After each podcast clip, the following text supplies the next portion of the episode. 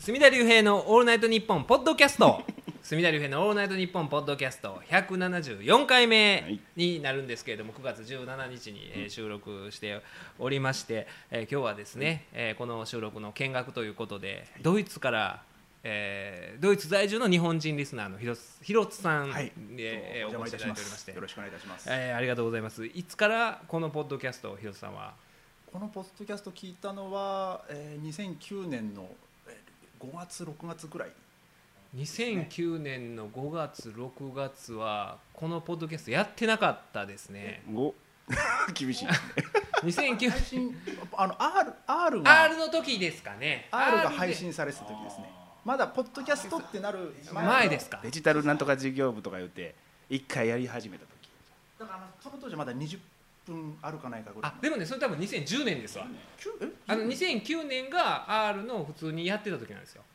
でそれのあれですかあの4時半以降でやってたポッドキャストですか？そうですね。あそれだったらでもね2009年のいつかな。5月6月ではないとかこうねちょっと厳しすぎますね。僕ねまあ今日きついな。えこのポッドキャストになってからじゃないですか？なってからじゃなくてその前の R 時代とかですか？R ちょっと僕もちょっと正確には覚えてないですけどでも実際に僕がそこのポッドキャストを見つけた時はもう配信 R の配信は14とか15ぐらいはすでに配信されてた時はあはあはあ。あですね。じゃあ多分ね2000 2009年7月11日のやつから R あるよ。あだからそのぐらいですか？えじゃあもうそんな,、ま、えそんな前から聞いてもらってるんそうでかです。すはいはい。その時はもうドイツにいらっしゃって。そうです。もうはいドイツもう2年目3年目ぐらいであー。あんたは間違ってるからええあの ちょっと一瞬でこのポッドキャスト自体がもうでもね4年5年近くやってるんですよ。2010年の10月か11月ぐらいやったと思うんですけどね。それは多分この「オールナイトニッポン」ポッドキャストになの1回目が多分それぐらいそうそうですそうですですでですよね。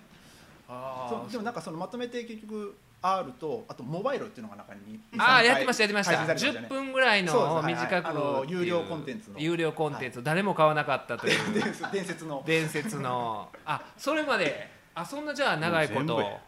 そうです。もう結局ほぼ全部、まあ、ほぼというかもうか全部。はい。あありがたいですね。ドイツでドイツで他に周りで聞いてくださってる人っていますか？いや残念ながら聞いたことない。ですけどなもうすだいぶ前ですけど僕以外のベルリン在住リスナーのお女の子がメールをくれましたって先生おっしゃいました。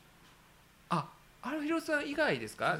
一回僕があの妻のお姉ちゃんの結婚式でドイツ行った時にその後に僕があこれ高弘さんでしたよね。送って読んでいただいたんですはいはいはいでそれ以外でもいましたっけ？べドイツ女の子があの、まあ、ポッドキャストの中であのドイツで聞いてる女の子からもメールいただきましたっていうあー喋った記憶があってあベルリンにいるんだと思ってあやべって僕はちょっと思ったんですよね。あじゃあ少なくとも2人は二人はその時点ではい。たとはい。いうことで結構やっぱ海外に住んでたポッドキャストって聞くもんですか？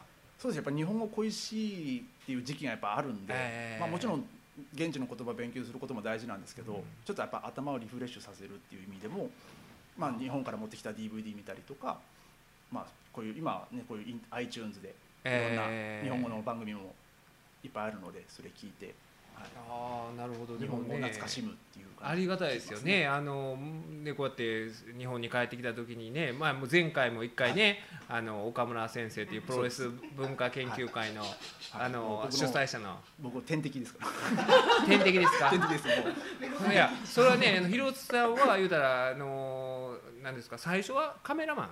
あ今今カメラマンですか？今最初は音楽をされてて。勉強で。音楽の勉強でドイツ行ってほんでそこで、まあ、あの音楽をちょっとやめられたんですよね、やめてでその後今カメラマンをそうですカメラの勉強強をドイツで一からそうでしょだからそうやって海外で知らん土地でどんどん次の、ね、自分のいろいろやりたいこと見つけてってやってる人と、ね、岡村先生みたいにね共済年金をね 公務員として40頑張らはって。年ずっと固い仕事でねやり続けて。硬い仕事はいいですよでも。えー、まあいいと思うんですけどだからもうまあ反対語ですよ対義語ですよ、まあ広瀬さんと岡村先生は言うたらもそこまで言わんで。もうだいぶミスター共済年金ですかね、えー今はな。今今はミスター共済今好きなことだけやって。いや好きなこともされてて。それそれまで頑張りましたからね岡村先生、えー、だからでもそうやって挑戦されてる中で海外でそうやってポッドキャストを聞いてくださってねほんでせっかく前来たのにね あのそうですね。はい。岡村さんがずっと喋っててっていう。そうですはい。まあ、あれはねプロレスの回やったんで、はい。えー。であの今ドイツであのなんかニュースになってる日本のニュースとかってあるんですか？ほドイツでも報道されてるっていう。ドイツで報道されてるものはでも今ほとんどドイツは難民の方で頭いっぱいなんで。あーはいはい。まあそれは世界的に日本でもねあの難民のそうですけどドイツはもう完全に受け入れちゃってる側なんで、ええ今もうそれでもうそっちの報道でみんなあじゃあその日本の中のことっていうのは別にその日本のニュースをドイツで流れるってことあんまりないんですか？あんまりないですね。やっぱり大きい事件とかがないと。じゃああの清水圭のブログが炎上した話 日本でもないわね。えなえ知らないですか？日本でもそんな噂なってへん。いやそれはちょっとアンテナ張らなさいやいやいやいや。いやいやほんまに清水芸にアンテナ張ってんのいや清水いやここの間僕なんてそのねあのお友達の放送作家のあの細田さんいらっしゃるじゃないですかあのね東京の方なんですけど青春18切符で旅行してはって大阪来はった時にうちの妻と3人で会ってだからもう4時間ぐらいですかね。34時間ずっと清水圭の話をしてました。よ ほんまに。そんな人もう一人おったな関西に。いやもうあの柳家さんね。柳家さんもそうですけどずっとそういう形でうあの僕はずっと定定点観測してるんですけど清水圭さんがあのサッカーの本田圭佑、はいねうん。あの人のことを批判してなんかうん。2009年に、うん。あのいあの中村俊輔がフリーキック蹴るときにちょっと、はいあの日本代表同士で一悶着あったんですよ。だから自分に蹴らせろみたいなことを、あのまだ若かった、うん。えーあの本田さんが。本田さんが言うたと、うん。でその時のトラブルみたいなのあったとされてるんですけれども、そのことについてなんか6年ぶりに、うん。えー本田圭佑がちょっと振り返ったことがあったんです最近。でそれがその内容が真実と違うと、うん。なぜか清水圭が 告発するという。お前がおったんかいと。え奥さんちゃんと紹介してください。だ誰かわかんないんでよ厳しいですよ僕はその。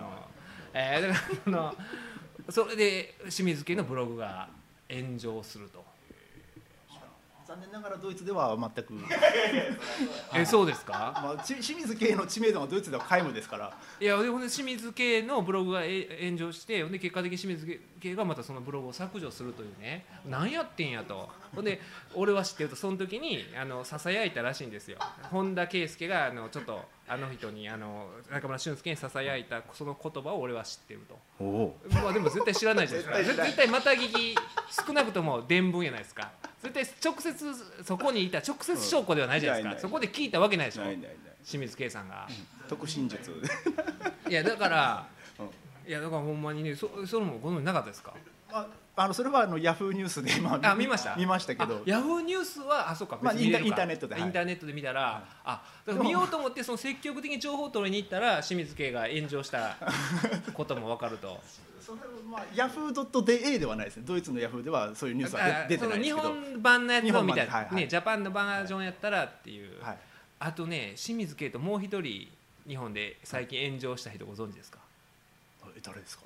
あのね辻村さんが炎上した。したんなんで？ね俺が知らんがな。辻村さんのフェイスブックが炎上するという 事件小さい話やめてくれよいやいもう。やあのねこれはねあのまた心え痛めとお友達になってます？辻村さんもちろん。はい見てください。辻村さんとあの友達になってるこのリスナーの人はあのちょっと遡ってください。あのご存知ですかね？日本であの司法試験のはい。あの委員やってた明治大学のロースクールの先生があああの教え子教にえ子に漏洩したっていう問はいはいはい題をはい。はいあったんですよ。あれでななんかあのまっちゃんのあれをリンクしてた？それですよ。あれ、そうですよ。そのあの問題でダウンタウンのまっちゃんがまあ用語じゃないですけれども男ってこういうアホなことしますせみたいなことを言うたことをはい。称賛する、えー書き込みをフェイスブックに辻村さんがされて それに対してコメントが炎上したんですよ。一回見てください、はもう僕あれはもうね 炎上言うてコメント炎上でしょ。2件とかやんか。いや2件でもあれは炎上ですよ。まあまあ俺は精神的には炎上したわ。その辻村さん。でその辻村さんが、まあ、あの擁護したのはうんなんかねあのな何でしたかね。だからそのまっちゃんの、まあ、発言にのっとってまああのそういう考え方もあるんやなかろうかというようなことで言ったら、ある僕は別に知らない人ですよ。知らない人、まあ、辻村さんとフェイスブックで友達になってる人が、えー、貴殿は、まあ、放送の、まあ、言うたら大きく考えたら、まあ、同じ言うたらあれじゃないですか。職業というか、まあ、放送を、えーね、そういう選ぶというか、そういう試験で僕らはそれを通ってきた人間で、言うたらまあその自分らの業界で起こった問題やのに、何そんな擁護をしとるんやというようなことで厳しく糾弾されるという事件がお笑い芸人に乗っかって乗っかって。お前は本線におるのに何お笑いに乗っかっとわんねん何をそういうなんかその軽薄ななんやなんか船舶な 全く同意できません。同意できませんみたいな。はいでだからあの今ねなんかフェイスブックは試験的に何ですかあのいいねじゃなくてよくないね。みたいな。あれよくないねが導入されてたらもう100連打ぐらいする人であのほんであの人だなんかおっちゃんなんですよ。僕まあ知らん全然知らん。全然知らんお 全然知らんおっちゃんに一方的に糾弾されるという事件がね。親しくはしてる親しくされあ知り合いではあるんですか？いやいやし別に忌憚なく言えるから言っていただいて、ね、本音で本音でぶつかり合ってる、ね、全くこう知らない人から言われたらあのねまあそれについて えっ、とねメールも。まあ関係ない、あの村さんが炎上したことについてではなくね、これは、えー、とね、投稿ネームふんどしフリルさんからいただきました、ありがとうございます。えこんにちは。配信いつも心待ちにしています。173回の佐野県パクリ騒動の件で墨田さんが餅は餅屋でも餅を食べるのは餅屋じゃないとおっしゃったのが印象的で何かの時にパクらせていただきたいと思いましたと。僕たまにこういうええことを。分かってへんかな。パクロ言うてるええフレーズを言うんですけれども。さて次回は司法試験問題漏洩のブルー教スペシャルだと思いますがこのブルー教っていうのはこのねブルーにあの教っていうのは伯爵とか教とかあのイギリスのね英国の貴族の地位のね、えー継承みたいなあれなんですけどこのブルー教っていうのはこの問題を漏洩した青柳さんっていうんですよ。ああ青いに柳で、であのロースクールの生徒からブルー教と呼ばれてたらしくて。で、えーまあ、そういう前だべ別称というかそういう形でなんかプライドも高かったんでそういう呼ばれたらしいんですけれどもそのまあブルー教それを知ってるんでしょうねこの本土しぶりさんは。ブルー教スペシャルだと思いますが9月13日のワイドナショーで松本人志さんがこのおっさんがやったことは最悪だという大前提で元教え子に対して純愛だったけどうまくいかずブルー教が一番ショックだったのは逮捕で逮捕はされてないですよね確か。ねね、告発されて、まあ、そういうあの国家公務員法違反とかそうなんですよね。守秘義務違反みたいなね、えー逮捕逮捕じゃないですよね。だから職を失ったことでもなく恋愛が実らなかったことでおっさんという生き物はそういうものだとおっしゃいました。私は肉体関係と引き換えに問題と模範解答を教えたと思うのですがこれあくまでふんどしフルルさんの見解ですけれどもそういう考え方もあるんだなと思いました。墨田さんと辻村さんの見解楽しみにしていますということなんですが辻村さんの見解を披露したところフェイスブックは炎上。もう喋りません。えらいあれでしたね。ほんでそれに対してその炎上批判されたことに対してまたなんかそういうフォロー的なことを辻村さんが言ってそれに対してまたまた逆あれさ終わるタイミングやったなあっこでまあまあまあやねんけど。えーもう一回収めんのにもう一回。いやまた許しまへんでいみたいな。やほんでねそそのそのタイミングがねあのあの、まあ、これは中身は言えないですけど辻村さんが別件で結構ねあの悩んでらっしゃるメールが 来たタイミングやったんですよ。その別件でそうやねね俺も辛いのに頑別張って。んねん件でねまあ僕とあの塚崎さんっていう一緒にポッドキャスト「弁当区」っていうのやってるこの仲間に「あ辻村さんこれは大変や。これはそれはうんもうそれは怒って当然やわ」みたいなことをメールでいただいたちょうどそのタイミングでこの二の矢がね「あんたは分かってない」と。同じ業界の放送業界で起こった出来事やのにみたいな。その時間帯を追って僕はってメモしてあこれこの悩んでる時間に。いやそれをちゃんとつなげて解釈するのさすがやな僕はそういうのをねチェックしてるんですよ実は。うん立体的にもの立体的にこの時系列を追ってあのへこんでる時にまた言うたらそっちは言うたらあのそっちまああの今ねあのもう一個悩みのがまあ言うたら問題は深いんですけれどもそこにあのもう一回ねもうええやないかっていうねあのだ僕は知らないおじさんのあのツッコミですよ。あなたは分かってないみたいな。ななんて書いてあの俺を歌まあ。この小市民がみたいなこと書いてましたよね。いやだこと言うてん言うてない俺が調子見て自分であ自分で言ってたんですか？なんかパッと見たらこの小市民上塗りショーピピンガーみたいな。いやいやいや。ショーピピンは世界史出てきましたけど。なんかほんまにそういう書かれた炎上した事件があったん。ですけど、はいはいはい。どう思いますか？もうその話いやちょっとだからこの話しましょうか。このブルー教ね。ブルー教が大変なことになってるんですけどこの問題ねいろいろねあの今週の週刊誌にはまああのそれぞれ具体的なこと書いてるんですけど結局ねまあ名前どうしましょうかね。ブルー教と呼ぶのかあるいは、うん。あの週刊現代にはあのねなんて書いてあるかな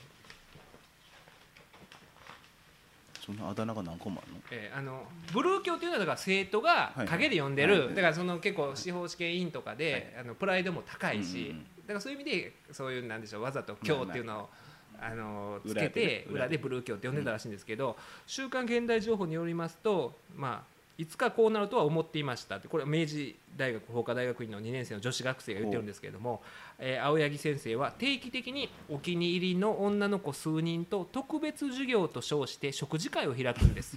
場所はいつも大学があるこれこれじ神保町ですか？神保町。神保町はい。のイタリアンレストラン。自分のことをあおちゃんと呼ばせて恋愛の話を聞くそうですと。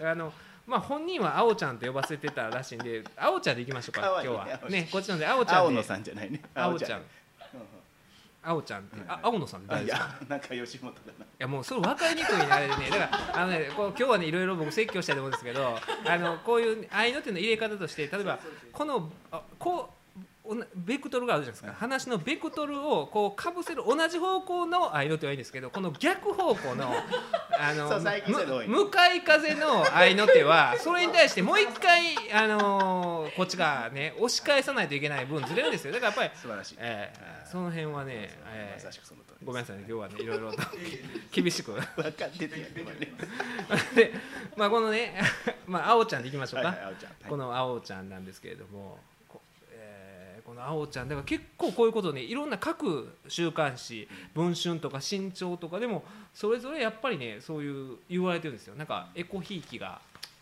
他の例もあると。他の例もあるみたいでで、えーそういうお女子には甘かったと。うん。みんな言うんですね、まあ、みんな言ってますねこれ。青柳先生は好みの女子学生を神田の高級レストランに連れ出してはご馳走するのが決まりでしたと何しろ司法試験交際員の取りまとめ役ですから誘われたら断るはずがない。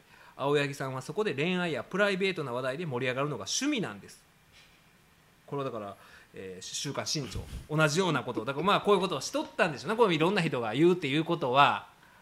こういうででもねこの週刊誌に僕もの申したいんですけどこの最初のリード部分でね、えー憲法学者の多くは集団的自衛権を違憲と考えているそうだが明治大学法科大学院の青柳光一元教授の場合は違法を承知で個人的漏洩権を行使してしまったわけであるって。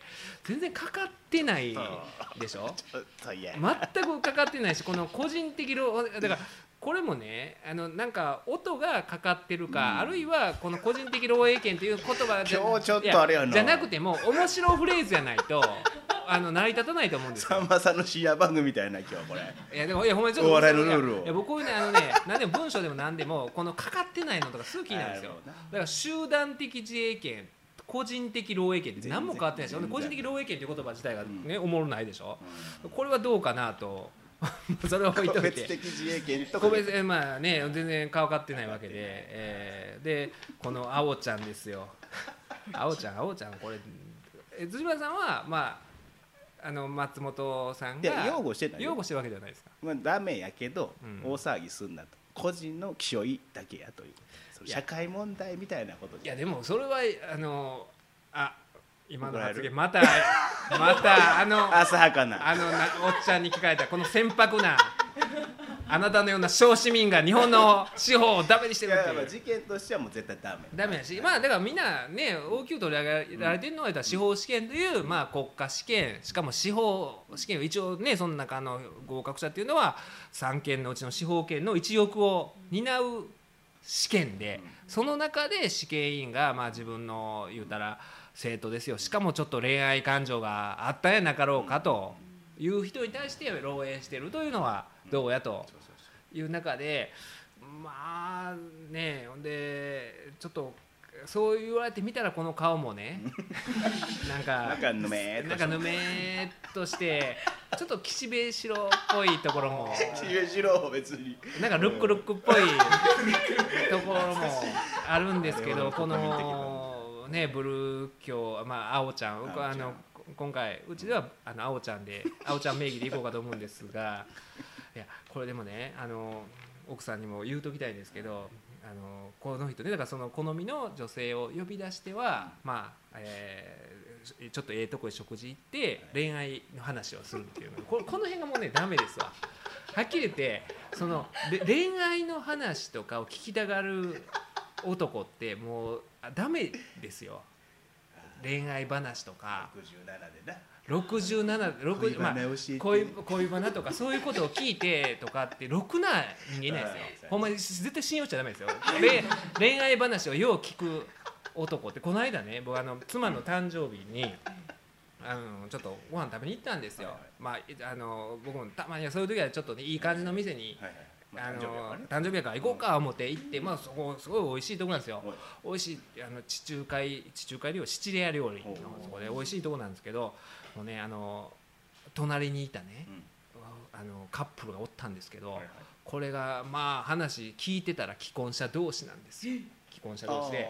でまあその不倫関係にある感じじゃないんですよ話を聞いてたら。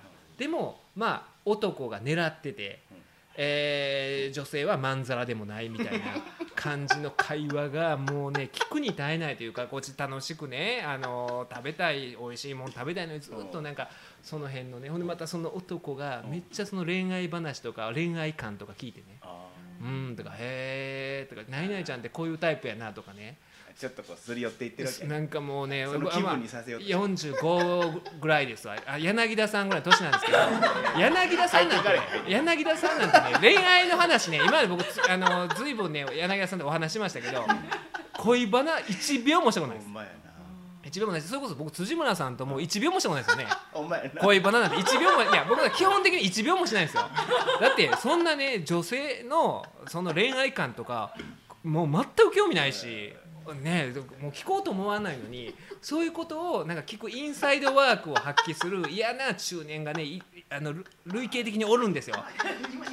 いるんですよ。ほんでねそれをまたねあのでやっぱり、ね結局でも狙っとるんですよ、うん。その、はい。女女性をね。ほんで女性はまんざらなくて、ほんで女性からなんかねあのえこんなことしててあの奥さんに怒られないんですか？と言われるわけですよ。たらあのそういうやつが言うのがね男が言うのがあのいや妻と仲はええんやと。仲はええけどまあ言うたらあのもう家族？妹？みたいな。この語尾上げようんですよ。ほんま。何語尾上げてんねんこらって思うんですけど。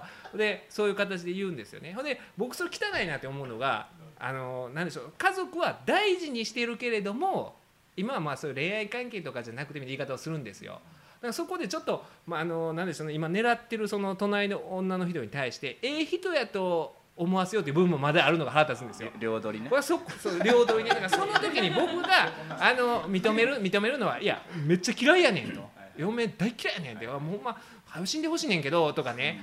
そういうこと言うてたらあ信用できるなと思うんですよ。そういう人。前に来たんやみたいな。ほんまに行きたいんやという人やったら分かるんですよ。気持ちは。もうちょっと保険金かけてなんとかならんかなみたいな。ほんまに。泥臭いな。飯まずなる生産化合物どこにあるみたいな。いやいやいや。なんかそういうことを言うぐらいだったらいいんですけどそんなんねいもう言うやつそうやねみたいな感じでほんで女女でなんかあー言うわけですよ。そのまああのきょ私もまあ夫とは仲いいんでお互いがそうやってね守るようにですよ私は人としてはいいなんかそこをね。ででも、あのーちょっと夫が休みの時とかに、まあ、こうやって、まあ、そう僕名前も覚えてます。男の名前も。言わないですけど。ほんでそのなまあ、そのなんとかさんとこうやって会ったりとかする夫が会うのも、まあ、非日常ではいそれはそれでみたいなのを言ったりとかちょっとときめきたいな。んかなんかそんなことを言ったりとか。はいでずっとそんなどうでもいい話をね でなんかお互いの。言わえよいやお互いの今までのなんか いやもうほんまどうでもいいじゃないですか。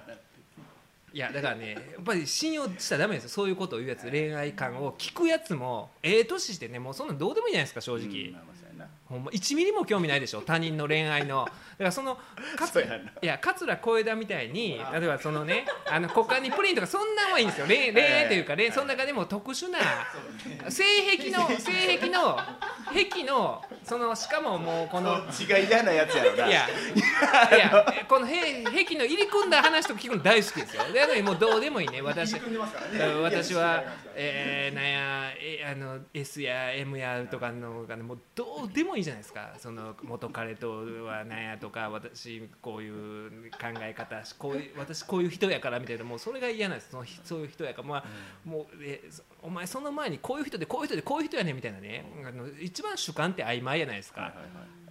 僕はそう思うんですよ、それに私って何とかの人やからああ分かるわってまた言ってるんですその男が。なんやお前思って。思いながら、ね。めっちゃ聞いてますよ。いやだいやだからねほんまにだから信用しちゃダメなんですよ。恋愛の話とかをええ年してね、はいはいはい。うん、高校生が誰々好きやとか言うんやったらいいんですよ。はいはいはいもう30過ぎて恋愛の話なんかしてんのね。やっぱあのずっとやっぱりね野球の話とかしてるおっさん信用できますよ。阪神の話しか阪神とあの大相撲の話しかせえへんおっさんとかいるじゃないですか。典型的な。一之丞があれやなみたいなとか。遠藤も自力つけてきよったんとかだからそんなことしか言わんおっさんいるじゃないですか。ほんま口を開いたらほんまに。いやそういうおっさんしか僕あの信用できへんなと思うんですようん、だからあの僕の知り合いの川瀬さんっていうねあの野球仲間がいるんですけどそのおっさんとかもそういう祇園の女の、ね女性のいるお店行っても、あの前も言ったと思うんですけど この肩にね、うん。恋のタトゥーガーッとタトゥーかも入れ墨でさ、はいはいバーって入れてる女の子が横ついた時に「あカープ女子」って言うんですよ。第一声が自分カープ女子やな一番うまいいやずっと思うんです。その後もずっとあの、はいはい。もう赤ヘル軍団の話ですよ、はいはい。うん。そうそうもう山本浩二と衣笠の話とかをずっとするような。そうそういう人って信用できるんですよ。なるほどもうねもう嫌ですよ恋愛の話ずっとしておってもうそれ聞いてるだけでね、あほんでもうなんかもうご飯ものすごい美味しかった。なんかその辺がしっくりこんくて、でもうもうあれ腹立つなああいう話をしててね。もう なんかいいように見せるのが嫌なんですよ。もう露骨に口説いてたらいいんですよ。なんかほんまに。もう自分濡れてるやろとかね。そういうおっさんね京橋とかって言うんですよ。重曹とかやったらね。もうもう熟熟やろみたいな。それやったら手にできへんやん。いやでもそういや。じじらしみたいな。いそういう言いかだからそそれが腹立つんですよ。そのね。まあそういうおっさんいるじゃないですかその一回もうまあそんなん言ってるおっさんいるじゃないです。か京橋だっているんですよ、うん、もうそういうこと言わずになんか恋愛観とかなんかそのかいあの私あのバックパッバックパッカーってはい。バックパッカー、はい。旅行者うん、旅行よ海外旅行行っててみたいなね。ほんであ話聞いたその女性も公務員なんですよ。硬い仕事してるわけですよ、それはね学生時代のバックパッカーまあ海よう聞いたらまあよう海外行っとるわ。うん。行っとるけれども、それをまあバックパッカーで見てなんかちょっとあのなんでしょうブライハブルというかね、はいはいはい。だすごいねなんとかちゃんみたいなで俺も遺跡好きやねみたいなことをね、うん。言う。お前ほんまか言うてね。そういう話迎合していってね、まあ、遺跡の話するんやったらそれこそあの昔あの、ねいたじゃないですか。あの何でしたっけ、えー勝手に遺跡埋めてたおっさんいたじゃないですか。ゴッドハント。ね、な僕はすぐそんな話になるじゃないですか。遺跡言うたらみたいな。遺跡言うたらあの自分で埋めて。自分で埋めてたおっさんこうやって土踏んづけてたおっさんあれどうしてんねんのとか話になるじゃないですか。でもそういうことを言わないんですよ、はいはいはい雑あの横道それずに「あへえ」みたいな「あ好きなんだ」みたいなことででスケベそうなね。ほんまに。どんだけ言うん。いやいやだからもういやほんでねそれでちょっと、えーもうなんかこあれー嫌やなせみたいな話をせっかくのなせっかくの美味しかったのになみたいな話をしてて歩いてたら、うんあのこのポッドキャストにも出てくれた竹内義和先生が、あのやってるライブハウスアワーズルームの,、近くにね通りかかって、久しぶりだからちょっと行こうか言うて、うんそのイベントをね新プレの渡辺さんとやってはった日やったんですけど、それ終わった後にあのいらっしゃったんで、ちょっとその後喋ってて、もうたまらんでよ今みたいな話をね、先生聞いてくださいみたいな、それはダメだねみたいなこと言って。ほんであの竹内先生は言うす すぐ入ってき話してたらあのどプロレスのね、ミル・マスカラスとドスカラスという兄弟コンビがいたんですけど、あれ実はほんまの兄弟やないって知ってるみたいなね。いや僕らよだれが出るような話いや僕はそんな話しかしたくないんですよ。ほんまは。嫁はんの誕生日にな。え誕生日いやそうなんですよ。そういうね。えー、とか言ってほんでいや実はドスカラスは何人もいるというような話をして「えー、そうなんですか」みたいな中身変えて体がっちりしたメキシコ人がどんどん入れ替わりで入っててでそのドスカラスジュニアもいるんですよ子供もじゃあそのドスカラスジュニアはどのドスカラスなの？って そういう問題もあるねみたいな話をあちょっと素敵な。いやだからそういうのやったらいいんですよ。なんかもうねあのそういうのを包み隠してずっともう嫌なんですよ。ねほんで良き父であり夫でありみたいなもんね守りつつ口説こうともしてるね。そのなんか全部を得ようとしてる。極めて人間的ではあるまあまあそういうもんやな多分ねいやーでもあれはもう嫌でしたねほんまに。透けて見えたな。透けて見えて。えーもうだからねあのあっても人としてはちょっとですよいや人を信用しちゃダメですよ。だからあのこのポッドキャストを聞いてくださってる女性リスナーにはなんかもうその恋愛の話とかを あのよく聞くする。でも一番怖いのはその女性か男性がリスナーだったら怖いですよね。あそれはない。絶対ない。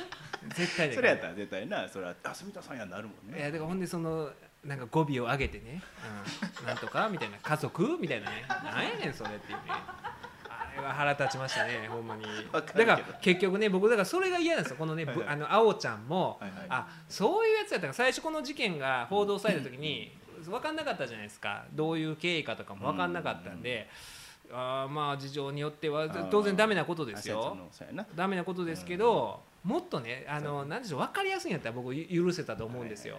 例えばあのこのね、えー、あおちゃんがうん。その女性を狙ってて、例えばあの金玉の裏にこの問題文を全部書いて、あの憲法のね問題文を。米粒に米粒みたいに書く。ビシッと玉の裏に書いて「あの君、えー問題知りたかった」みたいな形でね金玉の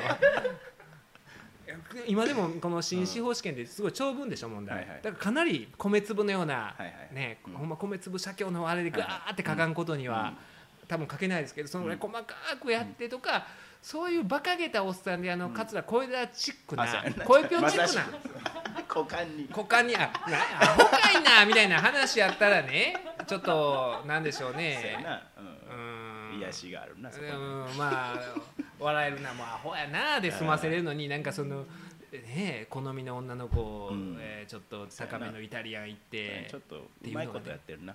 俺オタクでその子だけに燃え上がったんやったらなんか切なさがあるなと思ってんけど。結構まあ声かけてたとか。結構言っとったんやうん。なそれがちょっとわかんない。その辺がねなんか分かりやすい。それこそ、えーホテルの例えば用意しといてね、あのーなんでしょう。枕の下にその問題を隠したりとかしてね、そういうオリエンテーリング的なことを、ゲーム性よなね、そういうことをやってたとか言うんやったらなんか開放感というかアアホやな。ほなあおちゃんアホやな。何やっとんねんブルー教とかって言うんですけどこのせこさがね、うんうん。うん。結構普通にいい大人っぽくしてるもんな。ねかっこつけてね。うんそれで一番かっこ悪いじゃないですか。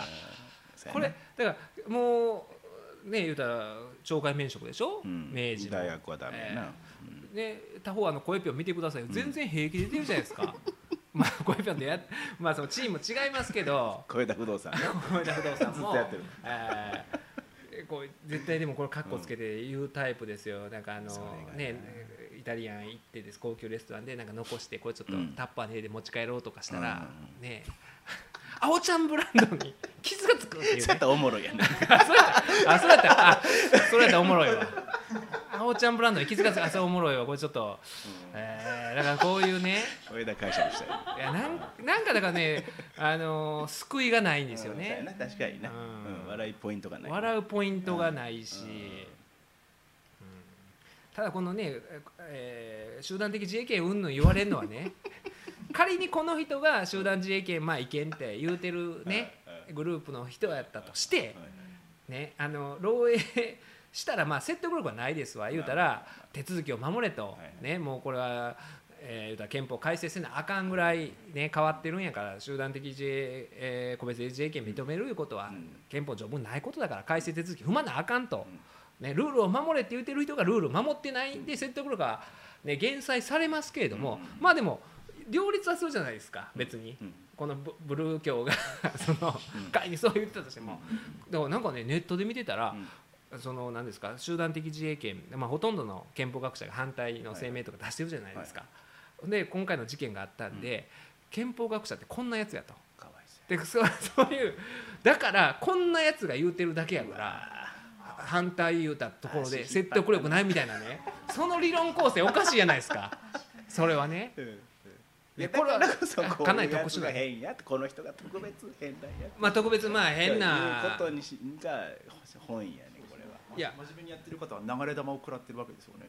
うんそうなったら。結局でもねこの人はあのーどうなんですかね。まあ、えー見せてもらった人はね失格になって5年間受けれないとか、はい。まあほんで5年間でもうこれずっと受けない。ですよ、まあまあまあまあで無理やね。そもそもこれ、まあ、憲法の科目の教えてもらってめっちゃ満点やったんですよね、で論文が満点でその択一ですかと、うん。マークシート式もあるんですけどそれも満点やったかなんかなんですよね。またこいつもだから両方教えてもらったんじゃないかと言っうわて問題になってるんですけどこれ例えば他の科目も満点やったら単なる賢い子で終わってるわけじゃないですか。うん。だから憲法だけやったわけでしょ。突出として。ね突出して。そらバレるっていうね。あのねちょっとこれ分かりにくいと思うんですけど憲法ってすごい抽象的な科目じゃないですか、はいはい。その他の科目と法律科目と比べて、はなかなか憲法だけ得意ってあんまりないんじゃないですか、うん。他の科目もね、うん。だけ得意やとまだあってもなんかうんはそらバレるやろうなと思うんですけどなんかねでも確かにねこれ自分の受験生時代の頃を思い出してみると、うん。もしね、うん。このあおちゃんと私が知り合ってて、うん。あおちゃんがまあそういう男色系の人でおでーそう見えなくもなくなってきたな。えー唇がちょっとボテッボテッとしてボテッとしててちょっと森重系のねボテッとした。森重も男色ではない。男色なんですよ当然のように言ってるけど。男色なんですけどだからあのムトちゃん系のねあの国会議員のムトちゃん系のまあそういう人やったとして、はいはいはい。試験員で、まあそうもしかして仮に私が気に入らないとしましょうよ、はいはいはい。で司法試験も9回目で受かってるんで、はいはい。9回目の受験の前に気に入られてそれこそね、はいはいあの金玉の裏に問題書いてるとうん言われたら、うん。まあ僕は最終的には見ないとは思うんですけども、まあ1日ぐらい悩みます。まあ悩むと思いますよ、まあまあ次に勝負かかってると。勝負かかっててもううん。30になってもう逃げ道ない、まあ1回ぐらいはこう球を裏返そうかと思うぐらい多分追い込まれるもんなんですよね。だから受験生は。まあすがる思いでね。すがる思いでね。だからそれを考えると、まあ、ちょっと2人の関係性分かんないんですけども、そこのにつけ込んでたとしたらね、うんうんまあ、でもそれでも僕も迷いますけど見ないと思いますね。球は裏返さないと思いますね、そこは、うんうんえーなんとか踏みとどまる当然のようにそこになってるけどな。あまあ球のいやか仮に変えてたとしなんじゃないけどねこのえー仮に変えてたとしたら悩むと思うんでね。さすがにな。うんさすがにそこはねやっぱりそれで受かったところでね、うんうんうん、だってね結局他の科目もできなくて、ね、それできんかったら実務出ても分かんないわけじゃないですか結局。まあただその交渉力という点ではこの女性かなりのまだこんな評価したらダメです。よこんな評価したらまた 炎上。怒られるぞ。ねあの辻村さんの友達の謎の男性にかなり年配の方ですよね。でもよう憂えとるからなよう売れてるね。あのおじさんにめっちゃ怒られたと思うんですけど 交渉力はあるなと。だって司法試験の問題をうん。司法試験委員から漏洩を完全な模範解答。完全な模範解答を引き出す技術っていうのはこれなんかそれこそねスパイとかになって海外にねあの送り込んでいろんな国家機密とかをねねえ。それこそあの事件みたいな外務省のなんか漏洩事件あったやん。はいはいはいはい。そういう関係になってあむ昔の西山記者事件みたいなね、うん。ああいう形で海外のそういうほんまにねうん。そうくのいち忍法帳そういう形でなんか有効活用ね。このまあ女性の能力をとか言うたら また怒られますけどダメですけどそれはちょっと思っちゃったりもしますよね。なかなかだってこのあのあおちゃんにしてももしそれがバレたらうん。全てを失うっていうのは当然分かってるわけじゃないですか。それでもそれを乗り越えうん。ね。うんあのしちゃってるわけじゃないですか。うん。だからそこまで思わせるなんかね、うん。あったとすれば。うん。まあでもねこれねこのどれですかね。あおちゃんがどうのこうのねうん。巨乳ハンターって書かれてますわ。この「週刊現代」では。そんなんもなんかあったな週刊 巨乳ハンターってらしいんですけどあおちゃん。でもねこのああおちゃんがそういうふうな色ぼけになってしまった一因としてこの巨乳ハンターって言ってるようなこの「週刊現代」とかねはいポストとかがそれこそおっさんを煽るようなね 60からのセックスとか死ぬまでセックスみたいな特集をよーく見よるんですよ。若い子いけるみたいな。若い子いけるみたいなね。だからそれをあ一方では書きながら実践したやつに対してこんだけねブルー教がとかね言うのもダブルスタンダードちゃうかなそと思うんですよね。ほんでね僕のねあのちょっと紹介したんですけど「はいはい週刊現代」で僕好きなコーナーがあってこれ毎週あるかな、あのねこういう読者体験談で、はい。おっさんが体験したエロい話をあの語るコーナーがあって、えーそれ僕そ僕すごい好きなんですよ。おもろいんですよ。あのねで今週の、えーこれはね、まあ、9月26日10月3日の合併号は、まあ、おっさんの体験談で「あの夜私はセックスのセックスの女神に出会った」っていうので、まあ、いろんなおっさんがはいはい。そのセックスの女神に出会った体験談を一夜だけ夢のような体験をしたのうんを次々と語っていくんですけどはいはいはい大大概同じパターンなんですけど、まあ、一例を紹介すると、えー道ならぬ関係の相手とのセックスが忘れられない人は多い。大手メーカーの管理職岩本正彦さん。加盟49歳が夏懐かしげに回想する。もう20年も前のことですが家内の高校時代の後輩のしおりちゃんという子が国際線のスチュワーデスをしていました。1 7 0センチの長身で目鼻立ちのはっきりしたショートカット美人。パイロットの旦那さんと結婚し幸せそうでした。だがしおりさん夫婦に亀裂が走る。原因は夫の浮気。しかも相手は別のスチュワーデスだった。ショックを受けた彼女は泣き晴らして岩本夫妻の家を訪れ2人に夫の裏切りを訴えた。その晩彼女は我が家に泊まり次の日に私が彼女の家まで車で送ることになりました。ドキドキすんな。翌日車の中ですっかりまぶたを晴らした彼女がこうつぶやいた。私に魅力がないから主人は他の女に走ったんですよね。普段は強気な彼女の塩らしい姿に心底優しくしてあげたくなった。いや女房には悪いけど君ほど魅力的な女性はいない。君の旦那は本当にバカだと思う。最初少し驚いた顔をして「ありがとう」と小さく言った後黙り込んでいた彼女が次に放った言葉に岩本さんは衝撃を受けた。だったら抱いてもらえますか？彼女の目に強い光が戻っていた。妻の顔が脳裏をよぎったのは一瞬だけで岩本さんはアクセルを強く踏んだ。郊外のラブホテルに向かってこの統治法がいいですよね。アクセルを強く踏んだ。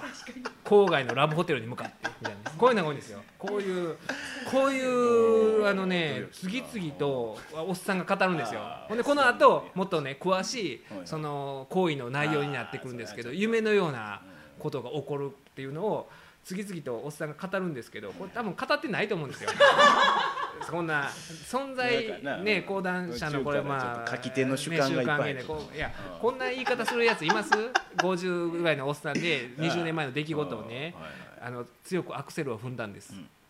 郊外のラブホテルへ向かってみたいな言い方するね。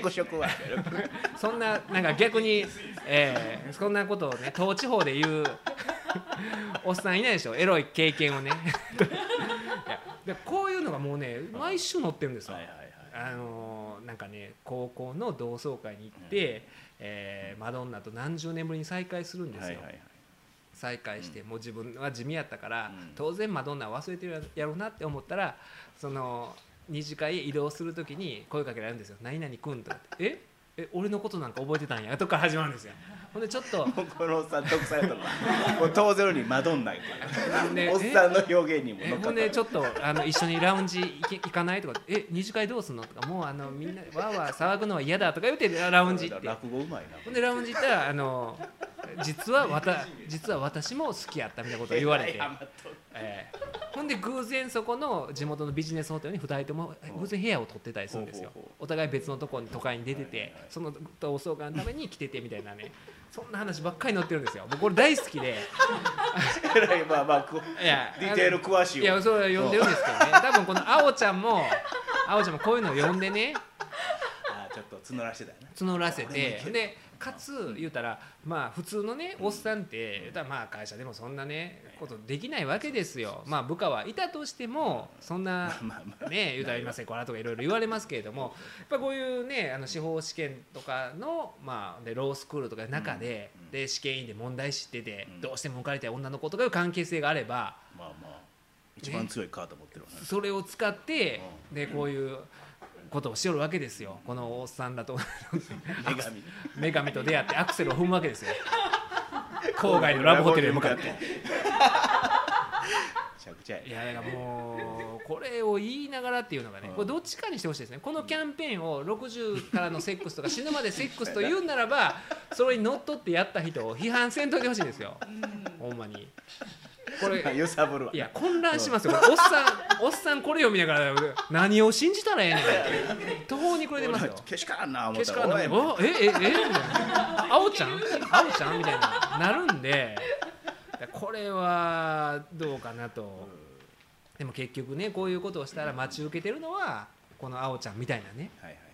話なんちゃうかなと。いや僕はあの別にあのダメですよ。そういう不貞行為とか、まあ、違法なことやし、ね僕ら仕事でやってよ、それでね損害賠償請求したいとかでもありますけれども、ダメですけれども、まあ、そういうのは実際ありますわ、やってる人もいるしで中でもうほんまもう、ね、さっきの言いましたけども隣にいたようなねあれが本当に嫌なんですよ。今日は。もういやまさかねそういう話だと思いまあーもうちょっとほんまにもうなんかストレートなおっさんの方がいいんですよ。すうんかねもういやらしいその。どっちがいやらしいか俺もよう分からんようになってきたけどまあベタな方がええな。ベタな方が、うん。恥も書いてるしね。あそんなの方がいいんですよ、ほんまに。だって目的はあれなわけじゃないですか。言うたら両方一緒でね、うん。まあ多分あの日もその隣の2人も何かあったと思いますわ。ようワインとかをね、え注文してましたわ。ワイン注文して。ほんであれね多分女の人の方がお酒強かったんではあはあれ多分もしかしたらうまいこといかなかったかもしれないですね、あはいはい。女の人の方が結構グイグイいってる感じ。だから男もねなんか迷いがあるんですよ、はいあんまり酒強そうじゃなかったんで、うん。そのえ今日コンディション大丈夫やろうかっていうのとそれとともにもっと飲ました方がはいはいはい。あのそのまあ向こうのねガードが下がるみたいなのと行こうか戻ろ行こうか戻ろうかみたいなのを「週刊現代」読んでるおっさんみたいなこの知事に心が乱れるいるわけですよおっさんが。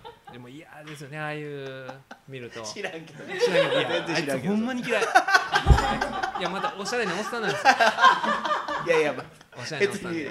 描写与えんでいいから。そのねまあ年いってそのモテようあモテようとかってななくなってるじゃないですか。えひろさん今おいくつですか？34です。34で、でもそのあんまりないでしょ。そのまああんまり汚い格好するのもとか、ね、あるじゃないですか。僕はそのねあのお客さん相手にする仕事なんでっていうのはあってもそれを超えてなんかモテようとしてる人いるじゃないですかいまだに。好感は持たれたいよな。まあまあ。まあそうですよね、なんか不快な不潔な感じになったらあかんなとは思うんですけど、積極的にモテに行こうとしてるおっさんでしょ？なまあ男女の関係になろうというなっていうね、うん。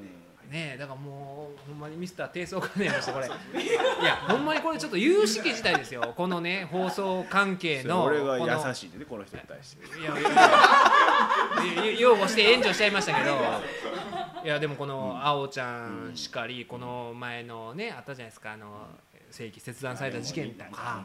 なんかこういうのが続いてますなほんまにね。ちょっと法律関係者あかんね。いやき事件はあれですよねあのテレンス・リーのんちょっと方向は似てますよね。あの方や向こうはデビューさせてやるっていうあのねそれはね広瀬さんね全く分かってない。これは。あれ違いますか？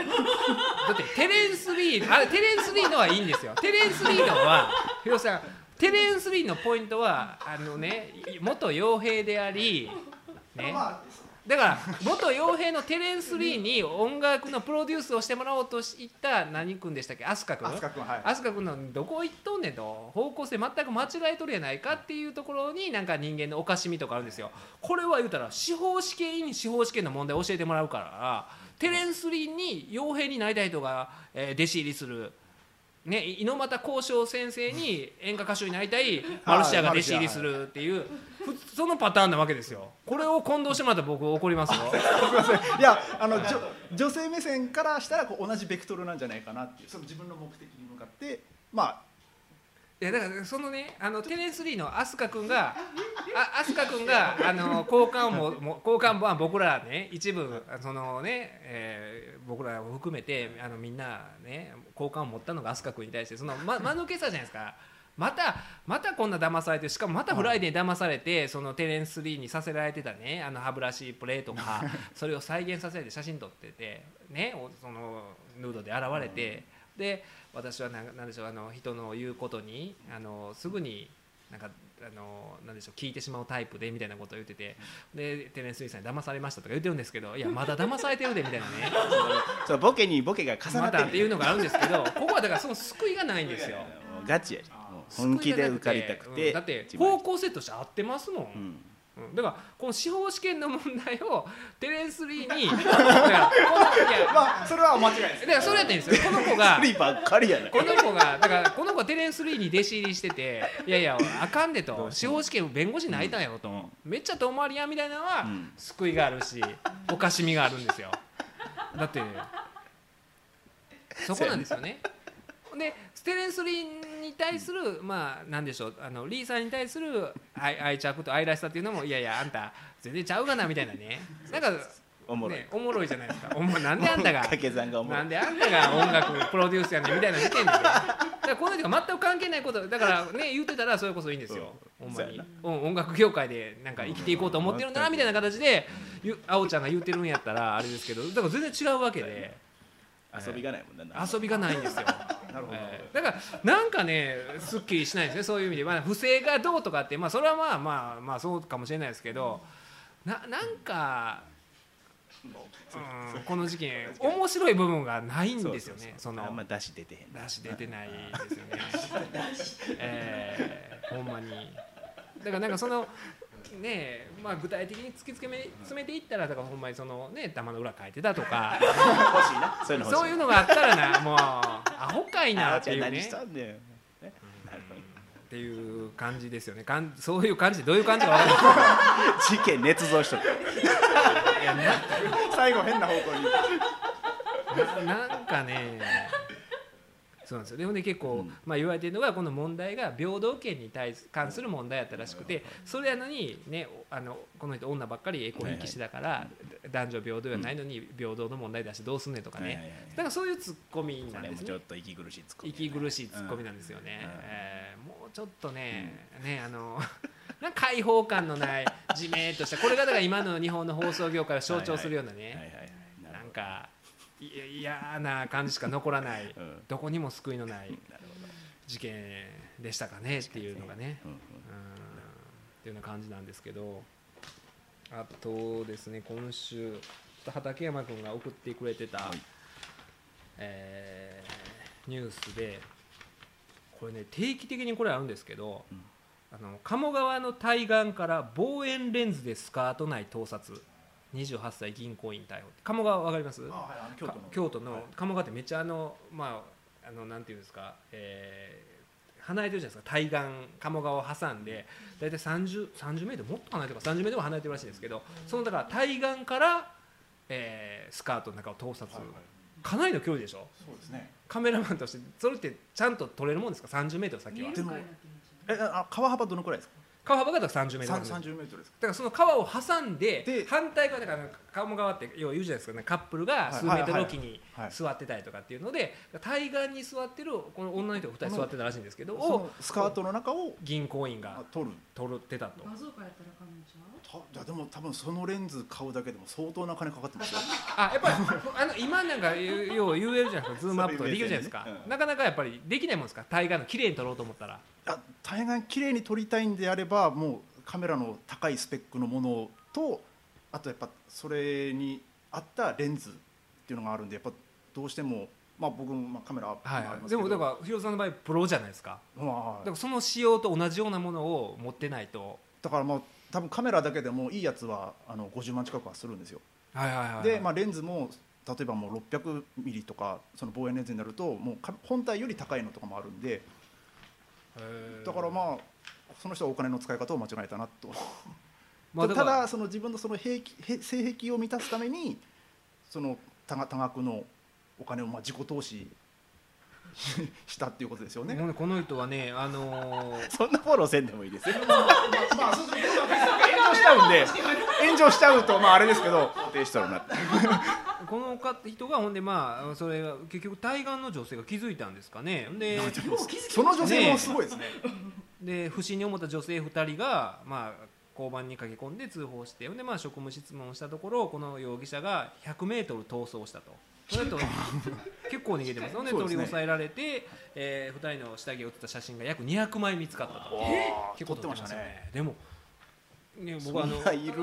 その人の一枚でええやろ。いやだからその中でな好きでもまあだからプロプロの撮り方ですよねこれね。いっぱいバーパシャパシャパシャパシャって自分の満足するまで撮りたかったんだっていうのがあるん自でね。分のこう綺麗にあこれは綺麗に撮れたなっていうまあ僕も綺麗に撮れない時はやっぱ同じアングルで撮り直したりもやりますよね。するんで。だからちょっとそういう変なんかこだわりがあったんでしょう。ねほんでこの人はが28歳の銀行員でこれスポニチの記事で書いてあるんですけど他の記事によるとあの京都銀行のあの行員やったらしいんですよ。うん。出てたんですけうん。ど京都銀行ってねうん。CM ご存知ですか？あの京都銀行っていつもね あの長いお付き合いっていう CM のコピーがあってい。つも CM で例えば、えーその畑にある大根を抜こうとしたら大根がめちゃめちゃ長かったりする CM でずそれを見せて長いお付き合いとか例えば、えーサッカーのゴールキーパーが横飛びしたらゴールがめちゃめちゃ長くてずっと飛んでいって長いお付き合いとかっていうのが京都銀行なんですよ。